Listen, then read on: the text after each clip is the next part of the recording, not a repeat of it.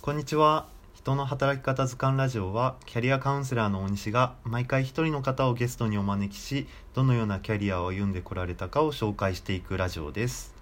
今回も前回に引き続き渡辺典子さんをゲストにお呼びしておりますどうぞよろしくお願いしますよろしくお願いします。はいえっ、とでは前回の第2回でははい。あの、まあ、渡辺典子さんが僧侶になられてはい。はい、でそこからあの、はいご主人との、まあ、待ち合わせに寄った本屋さんでたまたま筆跡診断士の本を手に取ってはい。そこから、まあ、資格を取ってはい。で、えーとまあ、書道と筆跡診断がつながりはい。あの剣書庵と。はいいう書道教室を開設。はい。はい、で、えー、とさらに あのえっ、と野球関係のお仕事を入社した時に、はい。まあ、事務員として 行ったにもかからず、はいあ。の筆跡診断士として採用されたというところまでそうすね。あの伺いました、はい。えー、とでは、えー、とそのあたりなんかすごい、えーとまあ、事務員として応募したけれどもはい。なんか筆跡診断士として採用されたっていうお話がなんかすごい面白いなって思ったんですけそどうですねな。んかそのあたりについてなんか思うこととかっていろいろありましたかもうこれは私にとっては奇跡のような流流れでした。あのはい、とにかく教室の家賃がなんとかっていうところでどんなお仕事でもいいろとはい正直思っていたうーんし、でまあ事務の仕事ならはいまあ、問題なくできるのでっていうふうにして選んだところを、はい、まあ、社長の方から筆跡診断士として、えー仕事事をしてくれというふうに言っていただけたっていうのは本当に奇跡なあの流れですしはいただあのここで筆跡診断士として活動させていただいた3年間なんですけれども、はいやっぱりこの中でその筆跡診断のその実績っていうのをかなりたくさん積ませていただきましたたしはいで薬局関係でしたのではい薬剤師さんをかなりたくさん見させていただいたのであー薬剤師さんの筆跡の数がかなりたくさんデータとして私のもとに残っていましてはいでそれを研究して研で究はいい、薬剤師の、えー、主たる筆跡診断筆跡ということで、うんえー研究発表をこれもああの診断士協会の中でさせていただき、うんでその発表もなかなか面白いとうんこれは素晴らしいということで、はいえー会長の方からもあの評価をいただくこともできたので、あそうそういうなんですねはい、そういう実績にもつながるというようなうんかなりありがたいお仕事あーになりました思わず思わないところですごくあのこういうありがたいお仕事をいただくことができましたちなみにその企業の中で筆跡診断をはいされている方って結構いらっしゃるんですか、まだそこまでうん日本では普及されていない分野なので、はい、えーヨーロッパではあの弁護士と同じような立ち位置で筆跡診断士というものが存在していてそうなんです、ね、各企業に筆跡診断士があのいるのが普通になってるんですけれどもはい、日本ではまだそこまで普及されていないので、うんあの私がそういうお仕事ができたっていうことは、はいえー診断士協会の、まあ、診断士の仲間の中でも、うんまあ、ちょっと先駆け的なうん部分もあったかなというふうに思います。そうですよね、はい、周りの方にもなんか励みにもなりそうですよねこういううん仕事が実際できるんだっていうことがやっぱりあの仲間の人たちの中にも広がっていったのかなっていうふううにん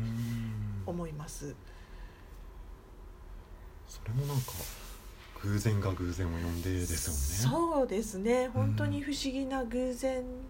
のつながりですよね、うんあの僧侶になってうん何かできることないかって探し始めたところにはいポンってこう飛び込んできたのがうん筆跡診断士の本ではいもうまさになんかこう迷い迷っていた私にこう神様がうんポンとこう宿題を投げてくれたようなはいこれをやりなよっってこう出してくれたようなそんな感じで筆跡診断の本をあの受け取りましたしでこれを見た瞬間にもうこれを生涯の仕事にしよう一生かけて私はこの仕事に尽くそうっていうふうにはいやっぱりこう自分の中で志をうん立てたのでやっはいぱりこう本気でうんこの仕事をやるんだうんであの何が何でもこれをもう死ぬまでこれは自分の生涯の仕事にするんだっていう、はいうんそういう本気の志みたいなものをこう持った時ってはいやっぱりこうすうまくそういう流れがはいできるのかなっっていう、そういうふうになってるのかなっていうことをやっぱりすごく感じさせていただきましたね。いや素敵な経験ですよねはい、うん私も自分でもびっくりな経験でした。うん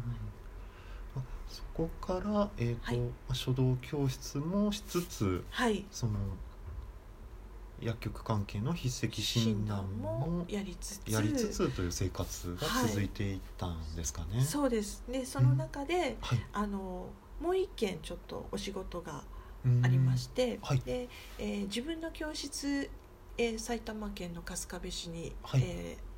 ーまあ、開設させていただいたんですけれどもはい、あのまた埼玉県の別のうんあの地域ではい、あの子供にそろばんと書道を教えるカルチャースクールがあるんですけれども、はいうん子供向けのカルチャーなんですけれどもはい、あのそこでも、えー書道の講師として、うんえー雇っていただくことができて、はい、えーお仕事をさせていただいてます。ああ、こちらは現在もされてるんですかね。そうですねこちらは現在もあうのん書道の先生として、えー週に2回行かせていただいておりますう。ん。うんいやなんかそちらではそろばんもさらにつながったような。そうで感じすねですかねあの私はそろばんは教えてはいないんあですそうけれどあも教えてはいないんですね。うんそろばんは別の、ねうん、講師の先生がいらっしゃるんですけれどもうんそろばんと書道と両方習っている子たち多いですね。あそうなんですね、はいうん確かになんかいろいろ勉強にもなりそうですねそうですねうんカルチャースクールで規模の大きい教室なので、えー、と書道の生徒も60人ぐらいいるのかな、多いで人すね数が多いのでうんたくさんの生徒たちをうんあの見させていただいてあのいろんな子たち見見られるうんそうたくさんの子たちに教えるっていうことがはいできたのでうんすごくこれは自分も勉強になりあーはいまああのこちら書道教室で今、はいあの収録をしてるんですけれども、はいこちらは割と少人数でそうですね授業もをさうれるんですもんね。こちらはもう私一人で見てるのでうん本当に少人数でうん1回の授業がもう定員6人とうん決めてあのそれ以上人数増えるとちょっと手厚く見ることができないので、はいえー定員を決めて人数もちょっと少なめなんですけれどもうんなのでちょっとこう我が子のようにうんこうあの、はいまあ、見てあげることができるんですけれども、はいカルチャー教室の方はやっぱり人数が多いので、うん学校のような雰囲気で、はいまあ、なかなかそういう手厚くはいかないんですけれども、うんまあ、その中で子どもたちとのこう壁を少しでもこう、はいね、取り外してうんこなんていうかこう先生をとのこう信頼関係をどうやって築いたらいいのかとか、はいまあ、そういうこともあの考えたり、はいね経験したり勉強したりする、まあ、そういうきっかけをいただいていまうす。んなんかあの大人数と少人数となんかはいそれぞれまあ違うちょっとずつ違うやり方をしちょっとてずつはい、まあそれがなんかうおですね互いまあもう片方の方でなんか生きるようななんかすごいいい関係ですよね。そうですねうんはいえっとまあ今書道教室のお名前の方がはいあの剣書庵から心書道教室に変わっていると思うんですけれども、はいこちらはなんかどういったきっかけで変えることになったんですか。えっ、とねこれは、はいえっと平成30年の2月にはい。えー心書道教室っていう名前に、はいえー改定させていただいたんですけれども、はい。えー、剣書案だとうん分かりにくい、おーなんだか分かんないっっていう意見をいただきまして、はい、ね、これは友達からあうのん直接的にあの厳しいえー指導が入りまして あの何やってるところだか分かんないこというでそういうこうちょっとあのお話をいただきましてはいやっぱりちゃんとこう書道教室とはい分かるあーように、はいえーするのがいいだろうとうーんいうところから、えー筆跡心理っていうものをやっぱり、えー大前提に大事に扱ってますのであーまず「心」っていう、はいえー言葉をつけてはいそしてまああの誰が見ても分かる書道教室とという、はい、そういうふうに名前を改定することになりました。そうなんですねはい、では現在はそのカルチャースクールと、はいえっ、と心書道教心室書道と教室日本柱で、そうですうーね、んはいされてるんですね、はいというところで あの、はい早いもの でお時間が来てしまいましたはいはいではこちらのラジオは断固で終了とさせていただこうと思いますはいでは今回のゲストも渡辺典子さんでしたどうもありがとうございましたありがとうございました。